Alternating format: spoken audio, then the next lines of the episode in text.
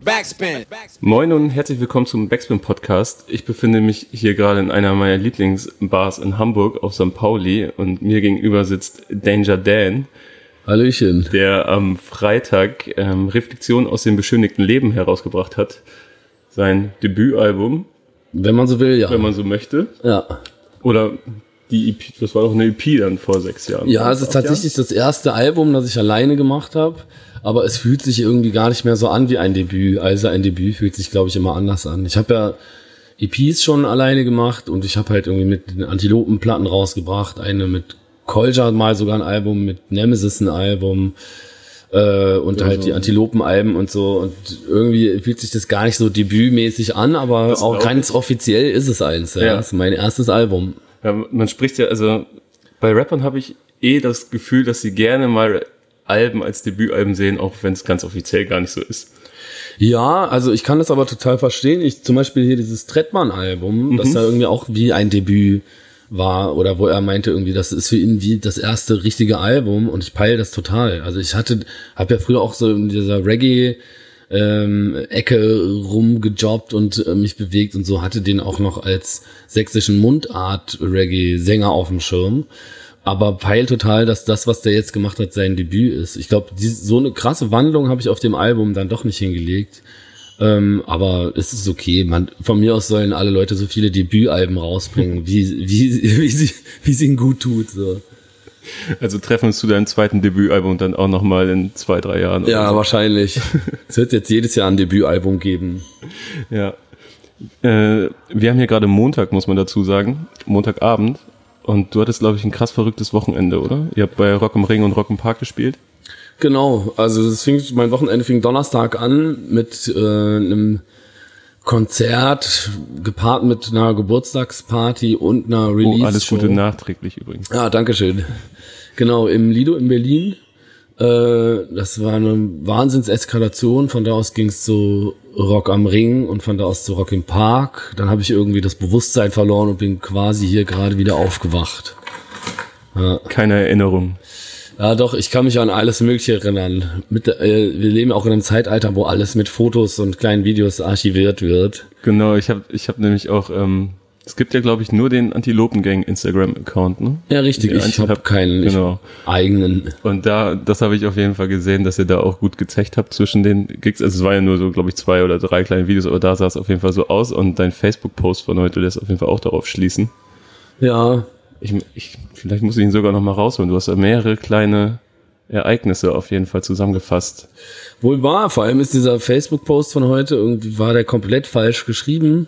Also ich habe dann irgendwie von irgendwelchen Fans, die haben in die Kommentare darunter die Wörter geschrieben, die ich falsch geschrieben habe. Ich soll die nochmal richtig schreiben und dann irgendwann habe ich das auch schon mal editiert und dann rief tatsächlich eben auch das Label an und meinte, hör mal, das kann ja keiner lesen und so und Wir, wir brauchen mal eine Agentur für dich. ja, wirklich. Also ich habe, das gebe ich ja offen zu, große Rechtschreibprobleme. In jedem Wort, das ich schreibe, ist ein Rechtschreibfehler. Rap ich auch auf dem Album.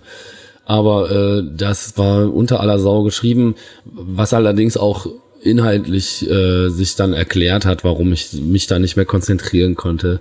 Also ich hatte Donnerstag, hab, mir wurde zum Geburtstag ein Stripper geschenkt, ein sehr schöner, sehr großer, als Polizist verkleideter Sven.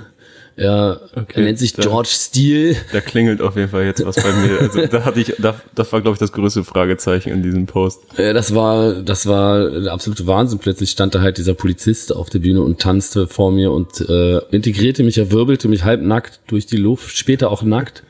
Und äh, zwischendurch kam Sebastian Krummigel auf die Bühne. Wir haben ein Duett gesungen. Er hat Fahrrad gespielt von den Prinzen. Genau, ein Mitglied der Prinzen. Das muss man glaube ich in, Ja, in diesem Rahmen noch mal kurz dazu sagen. wohl wahr. Nicht alle haben den so auf dem Schirm. Ja. äh, ja, ein- das war einfach total skurril. Mir war schon klar, dass es ein anstrengendes Wochenende wird. Ich hatte mir also richtig vorgenommen, dass ich mich halt nicht betrinke und ganz äh, katholisch bleibe. Aber äh, ich habe irgendwann schon auf der Bühne, das war auch zwei Stunden 40 lang, das Konzert. Wir haben sehr lang gespielt. Irgendwann nur noch gerufen, Schnaps, Schnaps, ich brauche Schnaps, weil ich es gar nicht mehr anders ausgehalten habe weil es so wild wurde, dass ich, ich das, äh, mich betäuben musste. Ja, und habe das dann durchgezogen. Also ist natürlich super geil. Wir haben halt in, in meinen Geburtstag reingefeiert, es waren noch ganz viele Freunde da. Dann an meinem Geburtstag am Rock am Ring gefeiert und ich habe mir von tausenden Dorftölpeln mit Schlammschuhen Happy Birthday äh, vorsingen lassen. äh, und eine Kollegin, äh, eine Freundin von mir hat da im Backstage äh, gearbeitet. Deswegen hatte ich einen sehr einfachen Draht zu der Zur zu dem zu dem zu der Ausstattung. Wir haben uns da sehr haben uns da mit äh, äh, Riesenrad und Autoscooter, Chips und äh, Champagner versorgen lassen und dann da weiter gefeiert. Ja. Und ist auch Champagner vom Riesenrad heruntergetröpfelt. Munkelt man ja, Ja, ne? dass da einiges runtergeflogen ist. Aber gut, Schwund. Schwund ist immer wahrscheinlich. Schwund ist immer, ja. Hattest du den dicken Kater?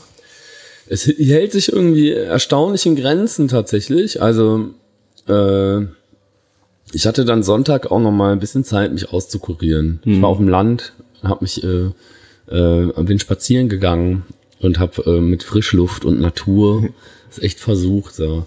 Und äh, heute ging es dann heute Morgen ganz früh wieder los. Ich komme jetzt eigentlich gerade aus Kiel und war eben noch äh, bei DJ Mad hier in Hamburg. Ich liebe ja Hamburg sehr. Ja.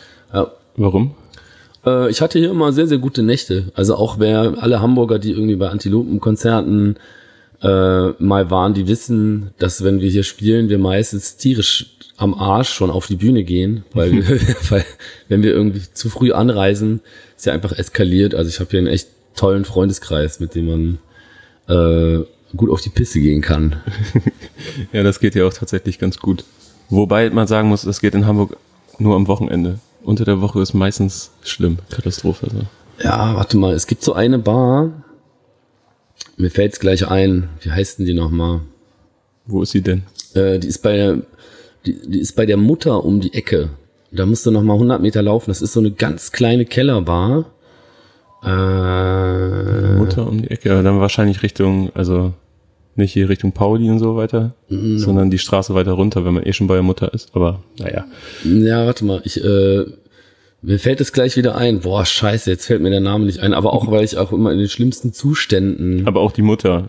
heraus. Die Mutter ist ja auch ein eine Loch. grundsolide ja. Kneipe. Das ist so die, wenn du, wenn du sagst, ich gehe noch auf ein Bier in die Mutter, dann bist du am Arsch für Tage. Das, ja. Ich, äh, letztens war ich auch da und ähm, wir hatten irgendwie keinen Bock auf Bier, wollten Gin Tonic trinken und dann ähm, haben wir so gefragt, was, was er denn für einen Gin Tonic haben möchte.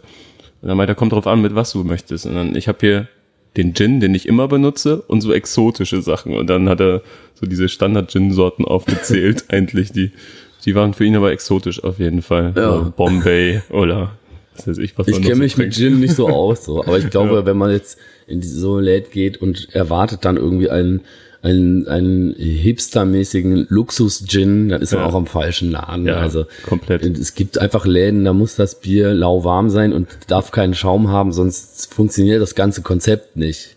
Ja. Und man kann auch nicht sehr viel weiter als zwei Meter gucken dort. So Nö. Durch den Dunst. Das ist auch eigentlich, ja, ist immer korrekter eigentlich. Ich mag's da. Ich sollte mal wieder in die Mutter gehen. Ja, wer weiß, wo wir heute noch landen. Ähm, hast du das denn, wenn du so einen fiesen Kater hast, hast du dann auch so, so, so ein emotionales Tief? Äh, pf, Manchmal sitze ich zu Hause, wenn ich einen Kater habe und denke so, oh, alles scheiße. Also das kann passieren. Äh, ich kann das emotionale Tief aber auch haben ohne Kater. Also irgendwie, das ist bei mir nicht zwangsläufig mit, mit Kater äh, zu verbinden. Es kommt ein bisschen drauf an. Man hat ja manchmal einen Kater einfach nach einer total geilen Nacht, wo man einfach ganz viel Spaß hatte und manchmal hat man einfach sich sinnlos in, zunichte getrunken. Und wenn man danach dann irgendwie äh, ein emotionales Tief hat, dann liegt das irgendwie total auf der Hand. Jetzt gerade war das alles total beflügelnd. Also äh, das Wochenende hat halt richtig Bock gemacht. Demnach ist mein Kater auch äh, irgendwie steht unter einem guten Stern. So. Ich habe irgendwie so die Beobachtung gemacht, dass ich irgendwie schon seit mehreren Jahren eigentlich nicht mehr so richtig Kater bekomme. Dann wirklich nur in den härtesten Ausnahmefällen. Und auch vor kurzem so ein paar Nächte, jetzt wo du sagst, so ein paar Nächte gehabt, wo ich wirklich gute Nächte hatte. Hat- Und ähm, gar, null Kater gehabt, wenig Schlaf, null Kater. Vielleicht liegt es daran, dass man einfach einfach so ziemlich positive Nächte hatte. Wer Aber weiß, wie, wie alt bist denn du? 27 bald. Ja, ja, ich bin jetzt 35 geworden. Und ich schwöre dir, der Stoffwechsel äh, ist mit 35 nochmal anders. Also der, der, das Kater-Game fängt erst mit 30 richtig an. Ja. Du hast mit 27 auch schon mal richtig böse Kater. Das weiß ich sehr gut aus eigener Erfahrung. Aber das wird alles schlimmer. Das hält dann auch irgendwann manchmal so zwei, drei Tage an. Ja, Also das kenne ich. krass. Ja, das kenne ich. Aber ich hatte ja auch eine ganze, Zeit, also jahrelang eigentlich immer einen Kater, Ja. egal was ich gemacht habe. Und der, der ist einfach verschwunden. Ja, voll gut. Das freut mich voll für dich. Vielleicht hast du, hast, hast, du Drogen für dich entdeckt. Kann das sein? Dass du seit neuestem irgendwie Drogen nimmst. Ja, ich esse einfach seit Tagen. Ich esse auch, esse auch nichts mehr, das habe ich auch so festgestellt. Okay. Ein Apfel in vier Tagen oder so. Ey Mann, ey, du bist, hast zu viel äh, Aschenbecher gehört. Kann das sein? so, Nee. Ach ja. Aber ich wollte eigentlich so ein, pass auf, der Bogen jetzt. Mhm. Dein Cover. ja. Da badet man ja quasi im Selbstmitleid oder so. So habe ich es interpretiert. Hast du so interpretiert? Ja. Äh, spannend. Wor woran machst du das fest? Ähm, ja, vielleicht muss ich jetzt ein bisschen Kontext liefern, weil ähm, du das Album ja während einer Therapie geschrieben hast. Ja. Ähm, und die, ich würde jetzt einfach mal so salopp sagen, dass man aufgrund oder das Selbstmitleid ein Grund ist oder ein Mitgrund, eine Therapie überhaupt aufzusuchen oder die Option zu wählen. Weiß ich nicht. Äh, also das gibt ja, das sind ja Oder immer das ganz. spielt natürlich, also ein Ja, Faktor ja. natürlich ist. Man muss schon irgendwie auch selbst bemerken, dass es einem nicht gut geht. ja. Genau. Aber das Cover ist eigentlich eine ganz andere Anspielung. Soll ich verraten? Gerne. Also ist auf deine EP auf eine Anspielung auf jeden Fall. Aber, aber da ist auch eine Anspielung. Dieses Album heißt ja Reflexionen aus dem beschönigten Leben. Adorno. Und spielt an auf, genau, das den Subtitel von dem Adorno-Buch Minima Moralia, Reflexionen aus dem beschädigten Leben. Genau. Und da drin ist ein Text, der heißt Cyrolo auf dem Wasser. Und da wird ein, wird als Gegenentwurf zu so Verwertungslogik Ah. einmal ganz kurz scheint der Adorno benutzt ja, also der versucht da fast immer alles sehr negativ auszudrücken, was er Mhm. meint. Also er sagt nicht das und das meine ich, sondern er sagt das und das und das und das ist scheiße. Ja. Und dann bleibt mit etwas Glück irgendwie auch eine Utopie noch übrig am Ende. Sonst müsste man ja nicht kritisieren. Ja. Aber da hat er einmal einen Moment, wo er tatsächlich sagt, auf dem Wasser liegen und friedlich in den Himmel schauen könnte treten anstelle von Prozess und Verwertungslogik im Großen und Ganzen. Und darauf spielt das Ganze an. Also es ist nicht Selbstmitleid, sondern Entspannung. Ja, aber so habe ich, also das war mein erster Gedanke auf jeden Fall. Ja, okay, das war, also ich finde es eh voll spannend. Ich glaube, das Albumcover hat viele Deutungsebenen und auch nicht alle haben diesen Hintergrund oder diesen Text im Kopf. Also auch die, die den Text kennen, sehen das ja nicht unbedingt da drin, Ja. was ich mir da gedacht habe. Deswegen sagt das auch, glaube ich, immer viel, die Interpretation auch viel über den Interpretierenden aus und gar nicht Ja. nur über das Kunstwerk. So. Äh, interessiere mich sehr dafür, was die Leute darin so sehen. Da fällt mir auch gerade irgendwie äh, etwas ein, was du zu Nico gesagt hast im letzten Interview von? Mhm. zu dem Aversion-Album, dass du es manchmal ganz gut findest, nicht verstanden zu sein und dass du nicht Musik machst, um verstanden zu werden. Nö, das stimmt. Das ist voll in Ordnung, wenn Leute das nicht verstehen oder wenn das, wenn das irgendwie auch verschieden lesbar ist. Ne? Zum Beispiel eine andere Interpretation könnte sein, da ist ja unten auf dem Cover noch so eine, diese Ölsardinenpackung drauf. Ja. Und in diesem dazugehörigen Lied, ähm, Ölsardinenindustrie, sage ich manchmal, bekomme ich Lust, von einer Klippe zu springen und soweit es geht in die Wellen, in, mit dem Horizont zu, zu, irgendwann mit Schwimmen und dann mit der Strömung zu treiben, mit der Strömung zu treiben und mit der Strömung zu treiben. Und irgendwie habe ich das Bild auch in, in dem Cover gesehen. Ah. Ja. Also es gibt so mehrere Deutungsebenen, aber alles in allem ist halt so äh, irgendwie einfach so. Bisschen, bisschen wie so Deutsch-LK, jeder hat recht. Naja, genau. und, und die Wahrheit ist am Ende, wir haben halt so ein äh, Stock-Footage gefunden, der sah ganz nett aus, der Mann.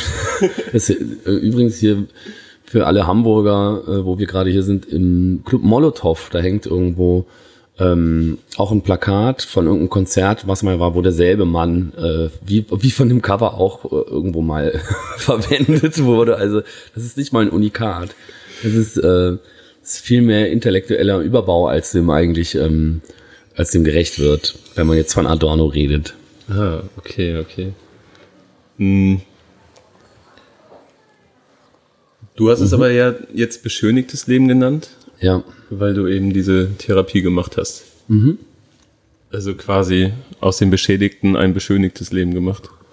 Beziehungsweise die Beschönigung auch vielleicht darin bestehen, bestand, weißt du, wenn, hast, wenn man mal eine Therapie gemacht hat, musst du erstmal irgendwie zu einem Therapeuten oder einer Therapeutin gehen und denen erklären, wer bist du eigentlich so. Ja. Und die Frage fiel mir schon total schwer. Also einfach einmal zu beantworten, wer bin ich überhaupt und mir da Gedanken drüber machen, weil immer in meinem Leben, wenn ich mich irgendwo vorstelle, also wenn du einen Lebenslauf schreibst oder auch wenn du einfach nur in einen neuen Kreis von Leuten kommst und du musst dich selbst preisgeben, dann erzählst du immer irgendwie eine recht beschönigte Angelegenheit. Also voll selten äh, würde man in einen Lebenslauf schreiben, ich habe ein Jahr lang gekifft. Man würde halt eher da reinschreiben, äh, hab mich, musste mich, hab mich orient, Orientierungsjahr, ja, oder irgend Genau. sowas. Und ähm, und am Ende sitze ich dann da und bin halt in einer Situation, wo ich genau weiß, ich will hier keine Scheiße erzählen, sondern ich will eigentlich wirklich herausfinden, wer bin ich und jemandem auch sagen, wer ich bin. Und dabei fiel mir auf, so ich habe so oft in meinem Leben eine beschönigte Version von meinem Leben erzählt, dass ich gar nicht mehr richtig sagen konnte, was ist denn jetzt die, die wirkliche Geschichte, wer ist denn wirklich Daniel so? Ja. Und, und, und da, kam, da kam mir irgendwie diese Idee mit dem beschönigten Leben. Und es stimmt auch. Also ich erzähle ständig Quatsch. Ich weiß auch nicht warum. Äh, Ich übertreibe alle Geschichten, die ich erzähle und so. Ich habe ja die Theorie, dass jeder, egal was er erzählt oder was man immer sowas hört zum Beispiel. Ähm, ich habe zum Beispiel vor kurzem von der Fingerstatistik gehört, Aha. bezüglich eines Festivals, das kann ich gleich mal erklären, das ist eigentlich ein guter Funfact, Ja. ähm, dass immer so mindestens 30 Prozent obendrauf kommen auf irgendwelche Zahlen oder so, Ja, also weil es sich einfach geiler anhört. Ja, also in bestimmten Kontexten äh, kann das gut sein. Also ich glaube irgendwie so eine, eine gut gemachte Statistik, äh, äh, die oder halt so richtig, äh, wer empirisch irgendwas nachweist, der versucht auch an der Wahrheit zu bleiben. Ja. Aber wenn es darum geht, halt irgendwie ähm, sich gut zu verkaufen, dann wird auch gern mal hier und da aufgerundet, klar, oder abgerundet. Ja, Ja. natürlich. Ja, ich habe jetzt, äh, das werfe ich mal kurz ein, von ähm, der Fingerstatistik gehört. Und zwar, ähm, das Fusion Festival ist ja jährlich. Letztes Jahr hat es ausgesetzt, aber Ja. dieses Jahr ist es wieder. Und ähm, es ist ja so ein, fast schon so, so eine Art Volkssport geworden, bei der Fusion über den Zaun zu klettern. Und seinen Finger zu verlieren, ja. Genau. Die Fingerstatistik besagt nämlich, oder ist die Anzahl der Finger, die da jährlich gefunden wird. Und äh, es sollen um die 30 sein, jährlich, Wahnsinn. die abgegeben oder gefunden werden. Ja, also Ziemlich eklig. Ja, also ganz ehrlich, ich glaube, die meisten Leute, die über den Zaun klettern, ähm, die machen das gar nicht alleine, sondern die nehmen Kumpels mit. Und ich schwöre dir, wenn du einen Kumpel hast, der irgendwie mit einem Ring oder so an so einem Zaun hängen bleibt und seinen Zimmerfinger verliert, du holst den Finger natürlich runter und Natürlich. versuchst den irgendwie dran zu nähen. Ab ins Sunny. Das heißt, voll, also da gibt schnell Eis drauf und irgendwie, man kann ja echt sau viel noch retten. Ja. Von daher, dass Leute ernsthaft dann ihre Finger da hängen lassen, das glaub 30 ich nicht, Leute. das da- sind dann abgegebene und gefunden, also diese ja, okay. Vorfälle bei den Sunnys plus. 30 Finger, ja, pff, ist ganz schön viel. Also keine Ja, Ahnung. ist schon hart. Wenn das stimmt, auf jeden Fall eine Tragödie. Also ich habe es sogar so also relativ nahe Quelle, so, aber ja okay. ja.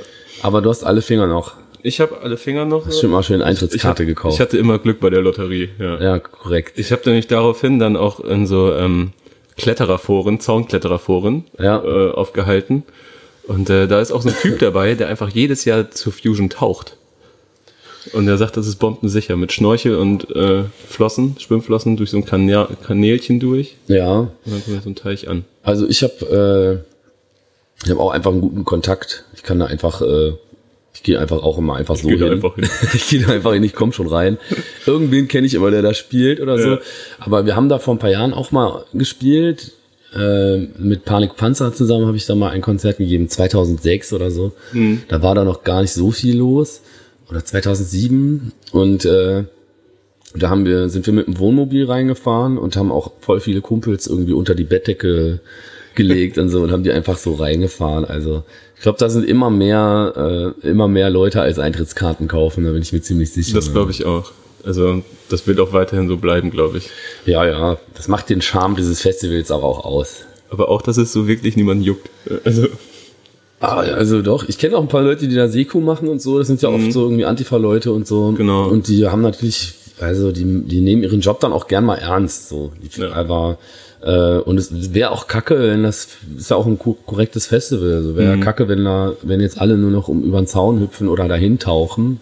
ich glaube auch irgendwie das größte Problem war, dass ab einer bestimmten Anzahl Menschen äh, das Polizei auf dem Gelände sein muss. Ah ja. Habe ich mich auch immer deswegen ähm, wurde oder sollte dafür gesorgt werden, dass halt nicht so viele Leute über die Zäune klettern, weil ob sie jetzt eine Karte haben oder nicht, sie sind ja da. Okay, also ich weiß da nichts von. Ich kann, weiß auch nicht, weil das ist ja mega groß. Ich habe jetzt irgendwann mal, äh, wir waren ja am Wochenende bei Rock am Ring. Das sind glaube ich 90.000 Leute oder so. Und bei der Fusion waren 70 oder 60. Also ich habe das extra noch mal bei Wikipedia Meine vorletztes gelesen. Jahr sogar 80. Oder 80, Und ja. da wurde mir dann immer, ich hatte immer 90 im Kopf, Ja. aber das waren diese 9 bis 10, die angeblich über den Zaun sind. Also Okay. 1000. Und ähm, 80.000 ist die offizielle Zahl, weil ich glaube sogar 90.000 sollte diese polizeiliche Grenze sein. Ich bin mir nicht sicher. Äh, Ich habe von so einer Grenze halt noch nie was gehört. Ja. Aber Das auf ist jeden auch gerade Fall gefährliches. Halbwissen. Also falls das Ja, jemand ja. weiß, soll er uns gerne mal schreiben. Ich, ich glaube dir auch kein Wort, um ehrlich zu sein. Also weder deine Statistik noch, dass da, äh, Das das, ist ist so eine Zahl. ne? Ab 90.000 Leute müssen die Bullen kommen, aber bei 85 nicht. Das ist ja, totaler ich- Quatsch, ich, um ehrlich ich, zu Ich, sein. sag's, ich habe das Äh, nicht recherchiert. Ich erzähle das gerade so weiter, wie ich es äh, gehört Äh, habe. das ist Qualitätsjournalismus. Ja. Backspin, I like. Ja, aber, aber wir sind ja auch nicht hier, um über die Fusion oder über irgendwelche Festivals zu reden. Oder, äh, oder gefälschte Statistiken. Genau. Ich glaube eh nicht, dass diese Fingerstatistik eine offiziell erhobene ist. Ich glaube, das ist eher so eine in, interne oder sowas. Aber Ja, ja. Das ist halt so, un, das ist so unrealistisch, wie dass es nie ein Polizist auf dieses Festival schafft. Ja, Äh, natürlich sind da auch irgendwie, also irgendein, irgendein Spitzel wird da auf jeden Fall seine Runden drehen, 100 pro. ja, da gehe ich auch von aus. Okay, wie kriegen wir denn den Bogen jetzt wieder zurück? Wo willst du denn hin, den Bogen spannen? Kann ich dir vielleicht helfen? Ich möchte gar nicht so viel über diese Therapie reden, weil du das auch schon ähm, in den anderen Interviews zum Album sehr ausführlich gemacht hast. Ähm, zum Beispiel äh, bei Jan Wehn oder bei Diffus, glaube ich, hast du es auch sehr ausführlich gesagt, falls sich da jemand für interessiert. Ja. Dann äh, Was- lobe ich die Kollegen mal. Ich würde sehr gerne mit dir, ähm, kannst du eigentlich aussuchen, worüber du als nächstes reden möchtest, über die Prinzen oder über deine Nebenjobs nochmal sprechen, aber nicht um die fünf, die du schon genannt hast. Also wir können gerne auch über beides reden, die Prinzen und die Nebenjobs. Was war denn, also du hast ja deine Top 5 Nebenjobs schon mal für ein anderes Format Ja. benannt. Was ist denn der schlimmste Nebenjob oder der schlimmste Job generell, den du bislang machen musstest? Also am wenigsten schön fand ich, äh, irgendwann habe ich Zeitarbeit mal gemacht. Äh, das war, und das war eig- eigentlich auch total skurril so, weil das war so eine komische Zeitarbeitsfirma, da bin ich hin und ich hatte halt gar keine Kohle mehr. Und das ist eigentlich, äh, wenn du mich fragst, irgendwie aus Gewerkschafterperspektive ein Unding. Da kommen halt irgendwie Leute hin, haben ganz mickrige Arbeitsverträge, kriegen auch voll wenig Kohle. Und dann werden diese Arbeiter halt irgendwie an Firmen ausgeliehen, die immer nur kurzzeitig Leute brauchen. Und für diese Firmen ist es halt einfacher, da noch jemanden zwischenzuschalten, weil die Leute dann einfach gar keine Ansprüche mehr haben auf Urlaub oder auf äh, irgendwelche Versicherungen oder ähm, Kündigungsschutz oder so. Ja? Also Zeitarbeit ist vom Konzept her schon mal äh, richtig widerwärtig, aber ich musste irgendwann, weil es weil ich einfach Kohle brauchte und habe dann da äh, abstruserweise für eine Firma, die die Computer fürs Arbeitsamt gemacht hat, ähm, musste ich immer einen, diesen Arbeitsamt-Computer, wo auch so ein Arbeitsamt-Symbol drauf war, musste ich aus so einem Karton rausholen, eine etwas zu lange Schraube, die irgendwie da drin Kurzschlüsse ähm, erzeugt hat, weil sie zu lang war, rausschrauben und so eine ganz kleine, die einfach fast nur so eine Abdeckung war, wieder reinschrauben.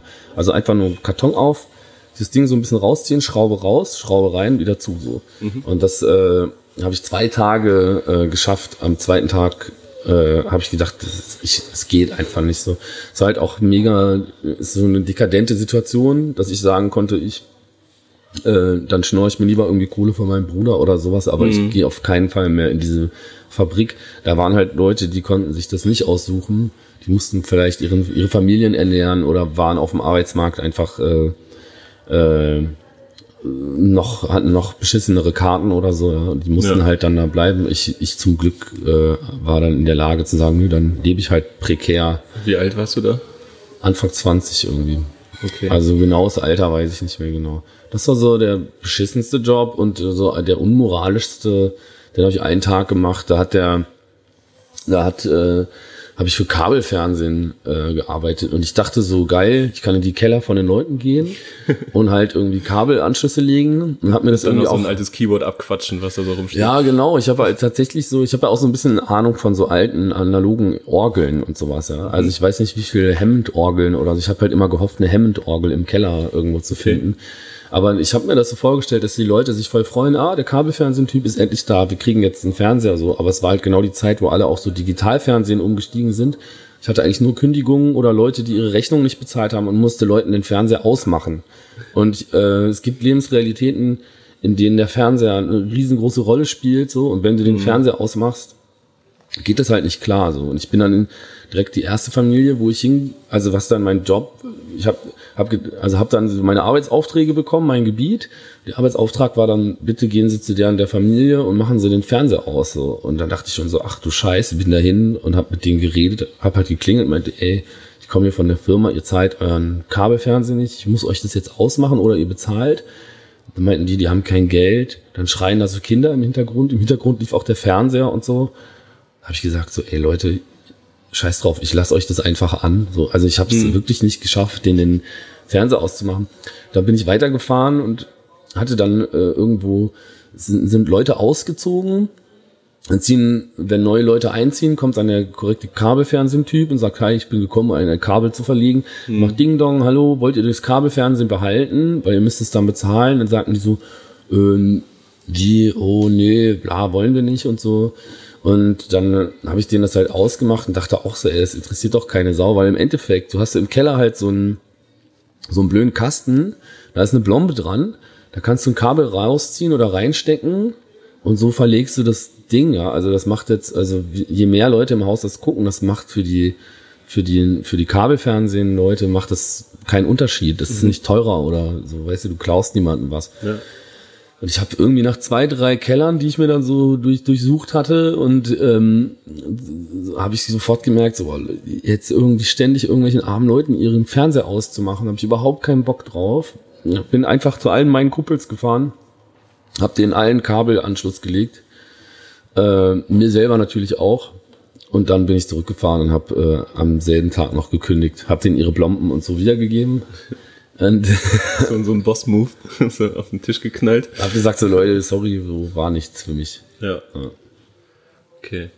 Krass, aber wie viele, hast du dich so von Nebenjob zu Nebenjob quasi gehangelt? Oder weil du ja so unfassbar viele gemacht hast? Ja, also ich habe jetzt da ja nur fünf aufgezählt, jetzt nochmal zwei, das Genau. sind nur sieben. Und dann aber auch diese fünf, die du dann da aufgezählt hast, da kann man ja auch mal kurz zusammenfassen. Also einmal klassisch Zeitung austragen, habe ich auch gemacht. Bei mir war es die Fernsehzeitung. nice. Die konnte man halt leider nicht wegwerfen, so wie du es gemacht hast mit den Prospekten. Ja, weil die wollen die Leute haben, ne? Fernseher ist Boss. Genau, und das war dann auch so eine richtige abonnierte Zeitschrift. Und Ja, okay. Habe ich aber auch nicht lange gemacht, war, war kacke. Äh, dann hast du als Künstler sozusagen in, in einer Kirche gearbeitet. Klang, Klanginstallation, ja. Als, genau, als Aber Klanginstallateur. das war ja auch nur so ein einmaliger, einmaliger. Ich habe noch so richtig abstruse Jobs in dem Bereich gemacht. Ja. So, ich habe zum Beispiel mal äh, mit so einer Firma Sachen gemacht, die haben so Goethe-Institut-Projekte entwickelt und durchgeführt. Und da haben wir halt auch so Radioprojekte gemacht mit irgendwie Kindern und mit verschiedenen Leuten, vielen in Ostafrika rumgereist, so mit Puppentheatern. Und dann riefen die irgendwann an und meinten, ja, wir brauchen irgendwie einen Gastdozent für Radiojournalismus an der Universität in Jerewan, ob ich das machen könnte. Da meinte ich, ja klar, kein Problem. Und dann, äh, weil du hast doch Plan von Radio und Radiorecht, so ja, ja, ja, habe ich. So, dann habe ich mir ein Handbuch für Radiojournalismus gekauft. Da stand auch nichts darüber irgendwie. Und habe mir irgendwie so einen blöden Vortrag ausgedacht und dann haben sie mich echt nach äh, Jerewan geflogen und ich habe dann in Kaukasien an der Uni äh, deutsches Radiorecht gelehrt. Also so, ich habe ich hab auf jeden Fall noch ein paar heiße äh, heißen, Eisen, Eisen, heiße, heiße, heiße Stories, was meine Jobs betrifft im Feuer. Ja. ja, also aber wie schafft man das, so viel Quatsch zu machen? Also einerseits wahrscheinlich sich irgendwie in dem Moment, das klingt ja auch aus jeder Story so raus, sich für den in dem Moment leichtesten Weg zu entscheiden. So? Oder nehmen, was einem so quasi so auf die Füße fällt. Ja, man musste, ich musste auch immer kreativ sein. Das Ding ist einfach, ich habe äh, dadurch, dass ich recht schnell von Schulen immer geflogen bin und mir das halt total schwer fiel, äh, war das für mich immer unmöglich, mich irgendwo schriftlich zu bewerben. Mhm. Das heißt, ich musste immer irgendwie über Connections oder äh, über Initiativbewerbung, dass du einfach irgendwo mal klingelst und sagst dir, ich kann dies, das, Sachen machen. Und tatsächlich mache ich auch vieles von dem, was ich mache. Also mehr oder weniger bin ich ja Hochstapler, weil ich in so unterschiedlichen Branchen immer sage, klar, ich mache das und so. Aber tatsächlich mache ich, habe ich viele Sachen davon auch gut gemacht. Also ja. jetzt ein Comedy-Programm zu improvisieren, Auf dem Bochumer Weihnachtsmarkt. Ja, das funktioniert natürlich nicht gut, ja. Da war ich natürlich unglaublich schlecht, aber ich glaube, so als Gastdozent für Radiojournalismus bin ich gar nicht negativ aufgefallen. Ja. Also, äh, das wird Oder als Aqua-Filialleiter. Ja, auch das äh, hat, glaube ich, von den Leuten ja keiner bemerkt, dass ich eigentlich keine Ahnung habe von Telekommunikation. Ich hatte da noch einen Kumpel, der hat für die Telekom gearbeitet. Die haben halt richtig Ausbildungen gemacht. Ne? Mhm. Die peilen halt wirklich, wovon sie reden. Aber diese äh, Arcor-Partner-Shops, äh, so, da sind nur unqualifizierte Leute drin. Also ich habe selbst einen Arcor-Vertrag, also ich weiß, wie unqualifiziert die sind, wenn ich einmal mit denen über meine technischen Probleme rede. Ja, herrlich. Ich habe mal, ich habe mal äh, in einer Fleischerei in der Waschstraße gearbeitet als oh. Ferienjob. Ich brauchte unbedingt einen Ferienjob und das war das letzte, was irgendwie so machbar war. Das war widerlich. Ja, stelle ich mir auch nicht gut vor. So, so Kisten mit entweder Marinade oder noch so Resten, sage ich mal. Fleischabfälle und so. Genau, also immer so ein halber Schweinekopf oder so und dann in so eine 60, 70 Grad heiße Waschstraße reinstellen, nachher die Kisten wieder rausholen. Aber wir haben, äh, ich habe das mit so einem Kumpel zusammen gemacht und wir haben dann immer Trockeneis geklaut. Das war cool. Ja. Voll, damit kann man irgendwie viel Quatsch machen. Da kann man sehr viel Quatsch mitmachen, hält sich aber in der heimischen Tiefkultur nicht so lange. Ja, ja, das ist makaber, die Waschstraße in der, in der, in der Fleischerei. Das ich sollte so erst so Würstchen machen, weißt du? Ja. Diesen Darm und sowas, aber das konnte ich nicht, da war ich. Hast du einfach so ungeschickt. Verkackt einfach, ja. Haben sie ja. noch einen Tag gesagt, der Bengel muss in die Waschstraße. Am krassesten fände ich ja irgendwie diesen Bolzenschussgerät-Job dann zu machen. Also, oh, ja. Der, bin, also ich würde auch nie in einer Fleischerei arbeiten. Weiß ich aber nicht, ob ich so einen 17-Jährigen so, so ein Bolzenschussgerät anvertrauen würde. ich auch nicht. Also ich würde es nicht machen. Oh Gott. Hm. Aber hast du, das ist eigentlich so meine Kernfrage, weil wenn du so viele Jobs gemacht hast, hm? so, dann musst du es ja, so war das, was für ein Zeitraum war das denn alles so von Jugend jugendlichem Alter bis so Ende 20 oder? Ja, also so Prospekte austragen und so habe ich angefangen mit so 15 oder so und jetzt bin ich 35 und äh, seit so drei, vier Jahren lebe ich von Antilopengang und davor habe ich irgendwie auch immer irgendwelche Nebenjobs, irgendwelches Zeug gemacht, um mich über Wasser zu halten. So. Ähm, also ich sag mal, 15 Jahre habe ich mhm. mich irgendwie mit Jobs durchgekämpft. Du hast ja auch mal ein Studium abgebrochen, hm? Musiktherapie. Genau. Richtig. Da hast du, glaube ich, drüber gesagt, dass du es einfach nicht geschafft hast, obwohl du dich dafür interessiert hast, fünf Tage lang die Woche oder vielleicht sechs jeden Tag das Gleiche zu machen, oder? Ja, voll. Da muss man halt auch dazu sagen, ich bin ja auch durch Hochstaplerei in die Uni gekommen. Ich hatte, habe eigentlich keine Hochschulzugangsberechtigung. Ich habe halt Rappst die du überhaupt selbst? Hä? Rappst du selbst oder? Ich habe ja mit Panikpanzer und Kolja habe ich auf jeden Fall äh, habe ich zwei Leute, die mir helfen. Aber einen 16er auf der Bühne durchrappen schaffe ich nicht. Also wirklich nicht. Dann äh, da fehlt mir die Luft. Ich bin Kettenraucher. Ich brauche immer ein Backup-MC, sonst funktioniert es mhm. gar nicht. Ja. Und technisch so anspruchsvoll ist es jetzt auch nicht. Also die Platte ist echt super, aber ja. aber richtig guter Rap ist das nicht. ja, das muss man ist einfach so. Das lebt von irgendwie vielleicht vom Charme oder sowas, aber nicht weil ich jetzt so ein geiler Rapper bin. Witzigerweise habe ich das, äh, habe ich vorhin jemanden Ming-Vase gezeigt, Ja. äh, den du vielleicht, Dennis Kraus, kennst du vielleicht? Mhm. Ähm, und der hat gesagt, ist geil, aber Rap ist das nicht. Nee, das ist aber auch wirklich kein Rap. Ja. Weil das ist ja so Sing-Sang, Genau. Tring-Trang, tralalala. genau, aber er, hat, er hat quasi genau das äh, auch so gesagt. Ja, aber zurück zur Uni. So, ich habe, da habe ich halt irgendwie mit einem Halbjahrszeugnis der 11. Klasse, wo, dass die in Holland nicht verstanden haben, was das für eine Schulform ist, habe ich denen gesagt, ja, ja, damit kann ich studieren. Dann haben die gesagt, ja, okay, dann kannst du halt hier studieren. Ich habe halt auch dann so ein Kolloquium gemacht und halt mit den Professoren und Mentoren irgendwie gequatscht und, und äh, die haben dann verstanden, dass ich genauso qualifiziert eigentlich sein müsste wie jemand, der Abitur gemacht hat, für, in diesem Fachbereich zumindest. Ähm, aber tatsächlich das, was ich mich an der Schule so genervt hat irgendwie, also sich einfach auch mit Grundlagen zu beschäftigen, die gar nicht so interessant sind, die dir aber trotzdem irgendwann vielleicht weiterhelfen. ja. Oder irgendwie konstant äh, fünf Tage die Woche, jeden Morgen um 8 Uhr da sein, komme was wolle und sich jeden Nachmittag hinsetzen und den Stoff nochmal wiederholen, damit du halt gut bist in der Schule. Das habe ich halt in der Schule nicht geschafft und das ist mir auch schon, dann ist mir auch im Studium wieder auf die Füße gefallen. Also da kam er- erschwerend auch noch hinzu, äh, dass ich äh, das auch in einer Fremdsprache äh, gemacht habe, das Studium, die ich gar nicht konnte, aber die ich so von Anfang an so ein bisschen imitiert habe. Also die, die, ich, äh, ich dachte, ich kann also die, die Fremdsprache vortäuschen zum Beispiel, die, die, das geht eigentlich auch nicht. Die haben halt so irgendwas gesagt, um sich vorgestellt. Ich habe das so ein bisschen imitiert und meinen Namen eingesetzt. Ich bin Daniel, ich bin 23 Jahre alt. Ich kann nicht so gut Niederlands praten, aber ich habe Niederlands bei Autodidakte gelehrt. Das ist, äh, klingt niederländisch, ist es aber nicht. Und das fällt den Niederländern irgendwie auf. und zum, also, ich musste halt parallel zu dem Universitätsscheiß halt auch noch die Fremdsprache lernen.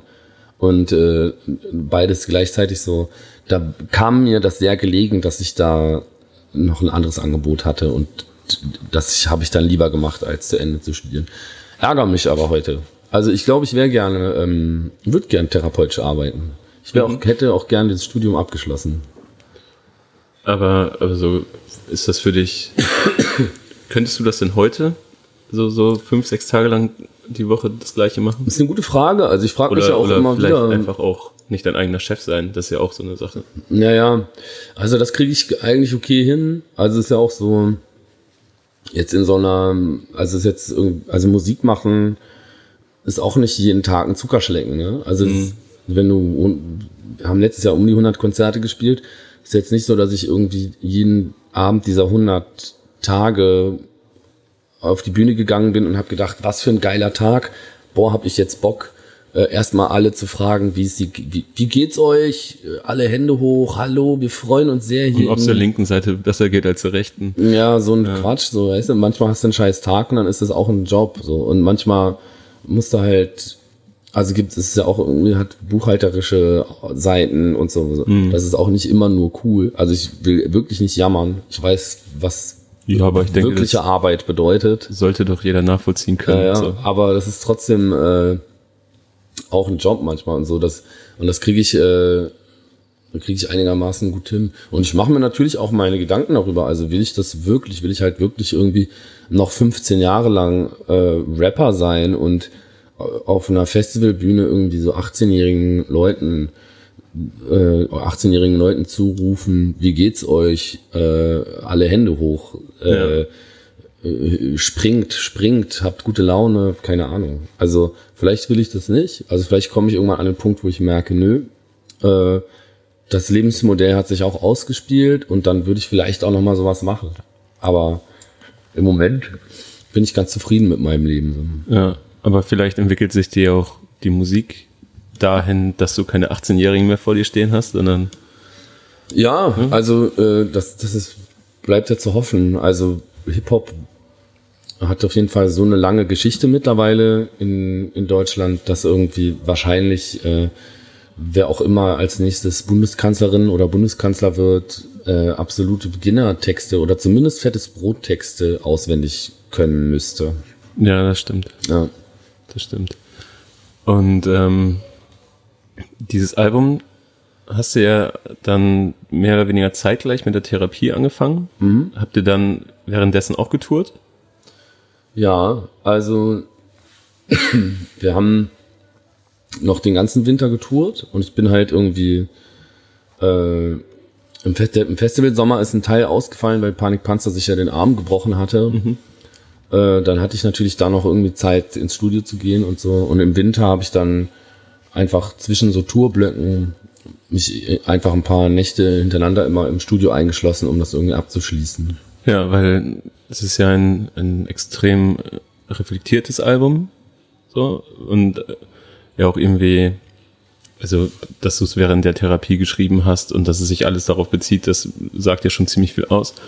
Und du hast mal gesagt, dass du dich, dass Musik für dich Therapie sein kann, aber dann musst du dich darauf wirklich voll drauf einlassen können, so nachts in dein Zimmer sitzen, Beats bauen, keine Ahnung, schreiben, rauchen und so weiter. Also, dass du halt, dass es wirklich ein zeitlicher Aufwand auch ist, überhaupt in dieses Stadium zu kommen. Ja.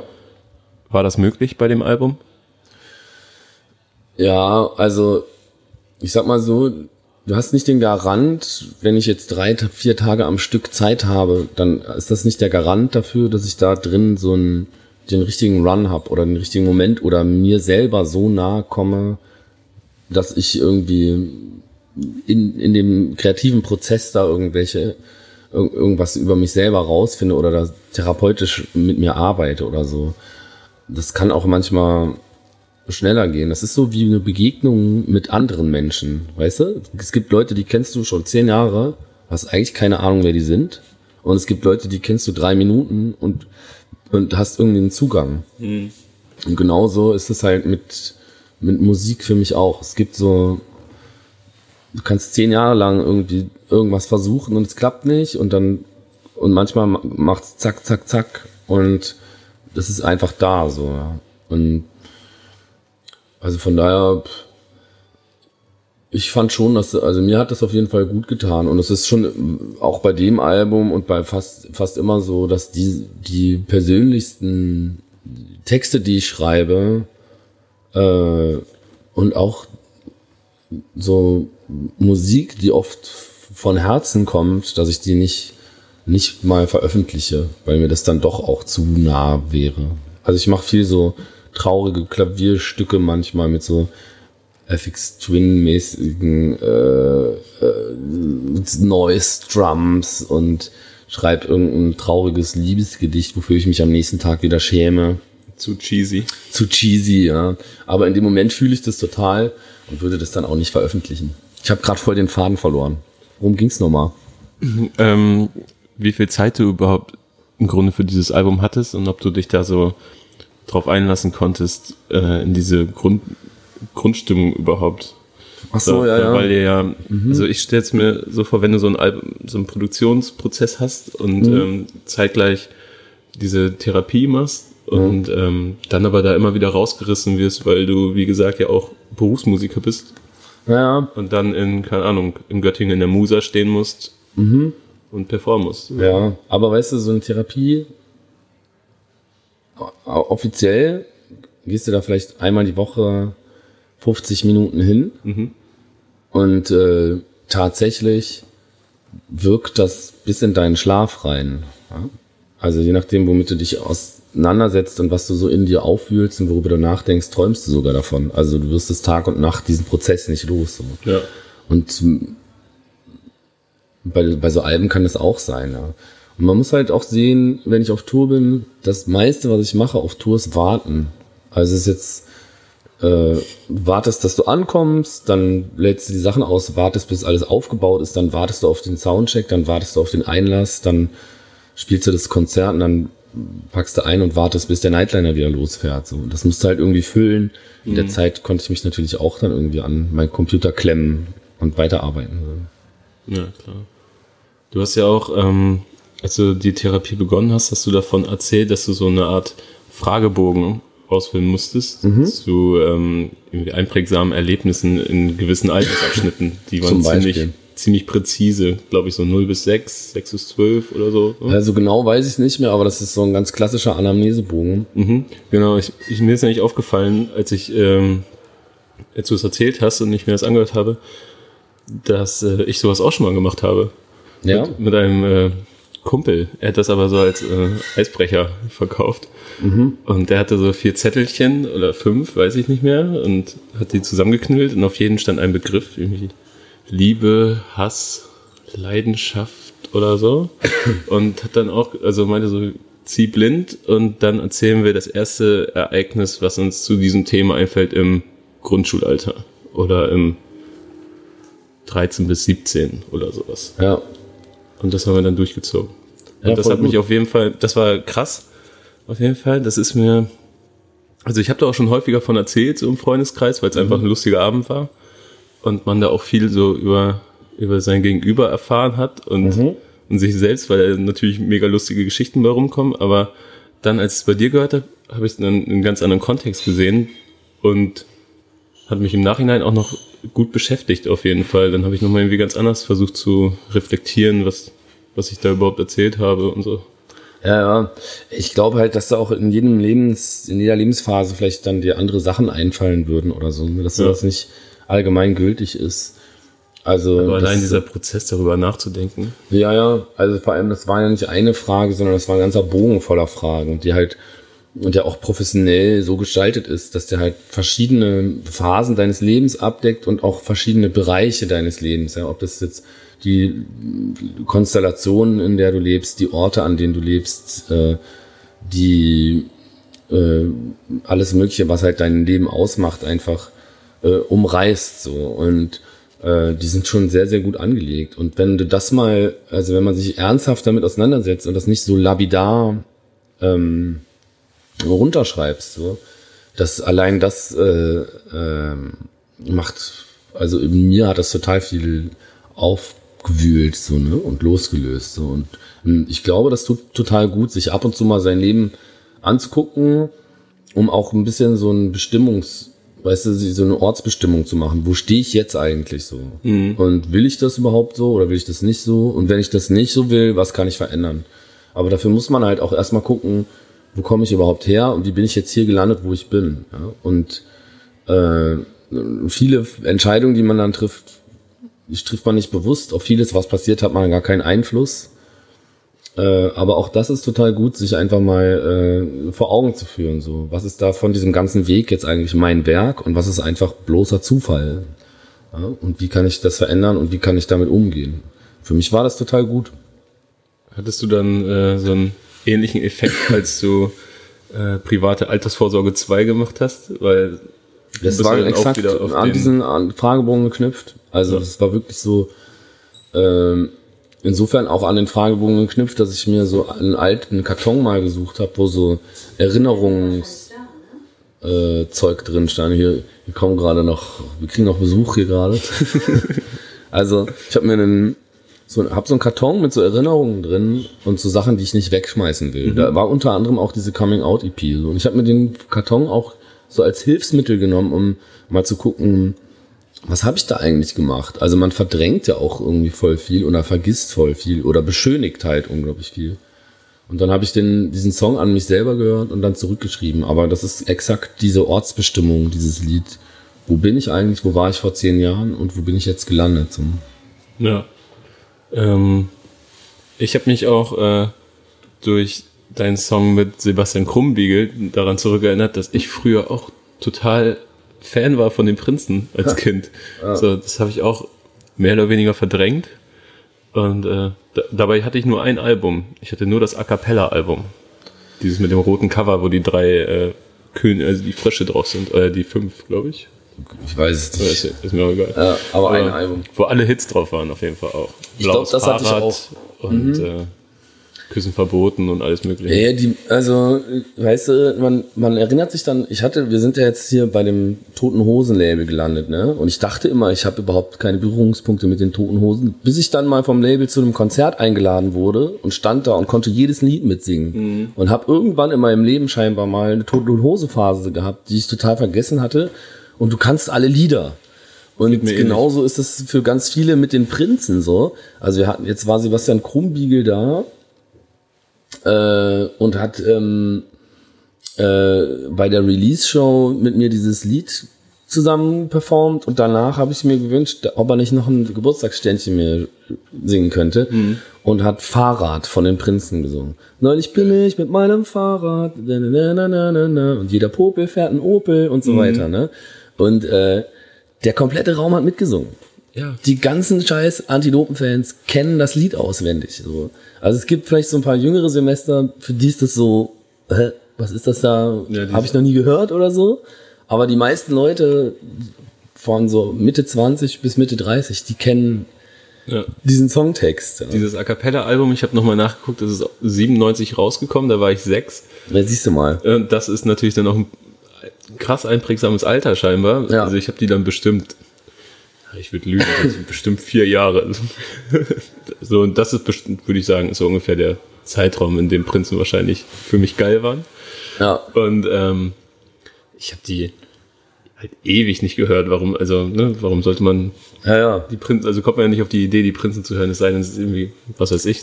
Und Aber- auf der anderen Seite, ich mag ja so auch so 81er Punkrock oder so, ne? Mhm. Und ich mag irgendwie voll gerne die Band Ideal zum Beispiel. Mit den Ja, auch beiden. so, jetzt vielleicht nicht wegen Ideal direkt, aber an Ming war so hört. ja, voll. So, ne? voll. Also Hab das ist auch so. Reichel gedacht, ehrlich gesagt. Aha. Aber das Abgefahrene ist, die, die eine von den beiden Humpe-Schwestern von Ideal hat damals diese Prinzenalben produziert. Also diese ganzen, dieser komische Schweinerock und dann da drüber so Gesänge, das ist eigentlich voll die abgefahrene Mucke. Dieses, wenn es so die, in einem besseren Leben vielleicht sogar hätte geiler Punkrock werden können. Das Problem, Problem war, das waren halt irgendwie die Boys vom Tomala Chor, weißt du, das waren halt keine, keine Punker und man konnte aus denen auch keine machen. Aber das wurde so, Auch nicht mit roten Haaren. war ja so ein bisschen da ja, voll. Das war ja auch so ein bisschen inszeniert, ja, Ja. aber äh, hat nicht so ganz geklappt, aber weil es einfach kein Punk ist, so. Aber das hat auch so Anleihen, die man einfach, die eigentlich ziemlich geil sind. Also Ja. ich habe mir jetzt jetzt so mit ganz viel Abstand und wo man irgendwie auch mal ironiefrei und wertfrei sich das, wenn man sich das nochmal so anhört und einfach mal analysiert, merkt man so, okay, das ist, die, die Ideen sind schon ziemlich geil von dieser Musik, ja.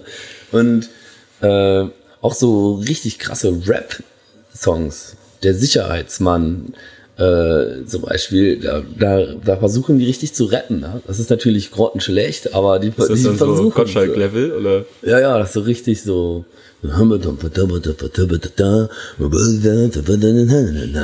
Also solche Flows kick, packen die aus. Das ist schon irgendwie auch geil. Ja, aber ich habe mich auch, ich hab mich auch erschrocken. Ich habe dieses Album wieder angemacht und ähm, ich glaube, der erste Track ist gleich Küssen verboten und ich, ich konnte es einfach direkt. Also, ja klar. Ne? Es war Klar. total heftig, wie das verankert ist. Aber dann hattest du ja trotzdem irgendwann, also wie jeder sich äh, so von dem Prinzen wahrscheinlich irgendwann entfremdet hat, so. Ja. Du ja auch, aber dich hat es anscheinend so sehr geärgert, dass du irgendwann diesen Song geschrieben hast. Für, also, und das Feature war ja gar nicht vorgesehen. Ja, äh, nee, das war tatsächlich nicht vorgesehen. Also ich habe diesen Song geschrieben, der eigentlich ein Diss-Track ist gegen Sebastian Krumbiegel. Ähm, aber auch ein, ein, ein lustig gemeinter Diss-Track war. Und ich muss Also sagen, man hört ja auch raus, dass du, dass du das durchaus zu schätzen weißt, was sie ja. Ja, Ja, ja, also ich habe auch schon ohne, dass wir uns jetzt kennengelernt haben, dann nochmal, äh, bin ich allen möglichen Leuten mit Prinzen auf den Sack gegangen und wenn ich irgendwie auf so einer Party oder so, äh, wenn, wenn ich mal auflegen darf oder so, dann spiele ich immer einen Prinzensong, so ist doch klar. Voll geil, das sind voll die Kracher. Äh, und ich finde das heimlich auch, fand das auch immer total geil. Und wer so aufmerksam Antilopengang-Alben hört, hört auch überall die scheiß Prinzen raus, so. Ja, so ungefähr stelle ich mir die Dialektik der Aufklärung vor, bla bla bla. Das sind so genau diese Chöre, genau solche Sätze. Das ist halt ganz stark Prinzen beeinflusst, da muss man einfach sagen. Äh, ich habe äh, Prinzen gebeitet. Vielleicht hätte ich mehr Dirty SD beiten sollen. Aber es ist äh, die Prinzen geworden. Man sucht sich nicht aus, ne? Ja, voll. Und dann meldete sich halt durch einen gruseligen Zufall auf allen Kanälen Sebastian Krumbiegel, der Sänger von den Prinzen, und hat irgendwie Antilopengang gedickt und meinte, ey, er findet es voll geil. Der ist ja auch irgendwie so ein bisschen Hip-Hop-affin, hat so Tracks mit Flair und Echo und äh, Co. gemacht und wollte halt, äh, ist irgendwie über uns gestolpert und wollte uns mal kennenlernen, einfach, weil er das spannend findet, was wir machen. So. Und äh, Dann habe ich irgendwann dem das Lied mal gezeigt, der hat sich total kaputt gedacht und jetzt plötzlich war er dabei, so, ja. Aber das ist für mich natürlich total skurril. Also ich habe jetzt letzten Donnerstag äh, mit Sebastian Krumbiegel zusammen äh, Fahrrad von den Prinzen im Duett gesungen an meinem 35. Geburtstag. Also so zig Jahre nachdem ich das zum ersten Mal gedickt habe und habe mich gefreut wie ein kleines Kind. Mhm. Ähm, und klar, das hat auch irgendwie was Peinliches so. Aber ist doch geil. Aber es ist total geil. Ja. ja. Also viele geile Sachen haben auch was Peinliches. Ja, zum Beispiel ja, so nackt Spaghetti Bolognese essen. ist auch ein bisschen peinlich. Das ist also dein Ist aber voll Pleasure, geil. Da fällt mir gerade ein, du hast doch auch, ähm, du zitierst Andreas von Frauentausch auf, der, auf deiner Platte. Tatsächlich, ja. Ja, ist mir so zwischenzeitlich aufgefallen. Mhm. Ist es nicht sogar, ist es auf Piss in den Käfig? Nee, nee. es ist auf Ming-Vase. Ah, okay. Ah, Piss in den Käfig, da, wo, wenn ich es gerade eh gesagt habe, bin ich gerade auch so ein bisschen von betroffen. Ich bin nämlich von Einsbüttel Mhm. Ich habe ähm, relativ genau Sternschanze gewohnt, zur Zwischenmiete. Ah, ja, okay. Und ähm, musste jetzt umziehen und äh, habe zusammen mit einer Freundin ähm, eine Wohnung gefunden. Roter Baum. Ich weiß nicht, ob dir das was sagt hier in Hamburg. Mhm. Aber ich glaube, es ist der Bezirk mit dem höchsten Einkommen pro Kopf. Okay, liegt, glaube ich, doppelt so hoch wie der Durchschnitt in Hamburg. Wahnsinn. Und wir haben da einfach nur Glück gehabt, eine Wohnung gefunden zu haben, so. Mhm musste uns natürlich auch als Pärchen ausgeben und so, damit das alles überhaupt klappt. Ähm, aber man merkt das halt krass. Die Wände sind draußen alle sauber. Mhm. Es ist sehr juppig. Ja. So. Und ich wohne da jetzt seit, der Umzug war dieses Wochenende. Mhm. Ich wohne also jetzt seit effektiv zwei Tagen. Und ich fühle mich noch so ein bisschen fremd da. Und, und nicht, also, die Wohnung ist super und die WG ist auch super, aber ja. ähm, äh, die Gegend ist sehr steril wahrscheinlich. Ja. So, ich habe keinen fußläufigen Kiosk. Ich wusste gar nicht, dass das auch möglich ist hier so in Hamburg. Ja, scheiße. Also ich muss mich aufs Fahrrad setzen, wenn ich abends um elf was brauche oder so. Also das ist, weiß nicht, hätt, würdest du lieber da wohnen oder in einer Gegend, wo alles so schön äh, mit per Stadtauftrag, Street Art, schöne Gemälde an den, Wänden, an den Wänden und so. Weißt du, ich finde halt diese, diese Stadt städtisch subventionierten Street Art Scheiße so. Ich finde das halt tatsächlich noch schlimmer als Buffen. Also ich mhm. finde irgendwie Graffiti wegputzen ist auf jeden Fall ein Unding. Alle Firmen, die sowas machen, äh, sind scheiße, weil da auch teilweise Sachen, also echt richtig geiles Zeug weggeputzt wird und die einfach kein Verständnis dafür haben.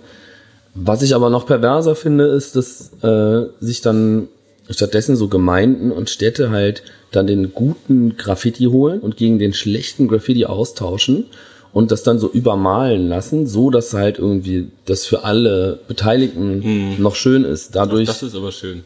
Ja, so, weißt du, noch so ein fotorealistisches Charakter daneben, damit auch die Oma irgendwie versteht, dass das Kunst sein soll, ja. Hm. Und das ist für mich halt so das absolute Gegenteil von dem, was, was das sein könnte, ja. Dass man irgendwie sagt, hey, ich bin hier ich gehe mit dem Feuerlöscher raus und mache hier Bams und der Moment ist geil, in dem ich es mache und nur darum geht so. Ja. Und irgendwie nicht, also auch diese Idee, sich hinter einem Kürzel irgendwie zu verstecken und niemandem zu sagen, was es ist, das unterwirft sich nicht wirklich einer Verwertungslogik.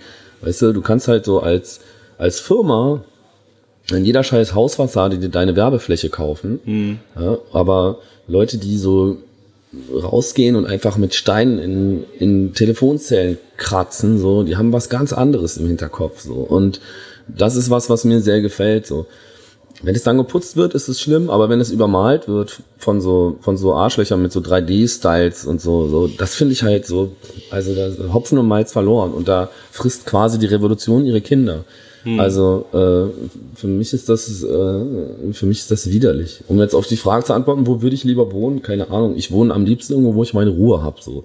Und äh, die habe ich da. Die habe ich ja, da ja. tatsächlich. also ich verrate meinen Wohnort nicht, aber äh, ich will im Moment auch nicht mehr da wohnen, wo ich eigentlich ein Trinken gehe, hm. weil ich Angst habe, dass ich dann auf Twitter nachlese äh, Wie die letzte Nacht war. Wie die letzte Nacht war, ja. Und einfach so in den einschlägigen Vierteln, wo ich mich auch gerne bewege, mich dann Leute vielleicht auch trotzdem auf dem Schirm haben und das halt doch manchmal ich mich beobachtet fühle oder so. Mhm. Deswegen wohne ich jetzt auch woanders, aber äh, äh,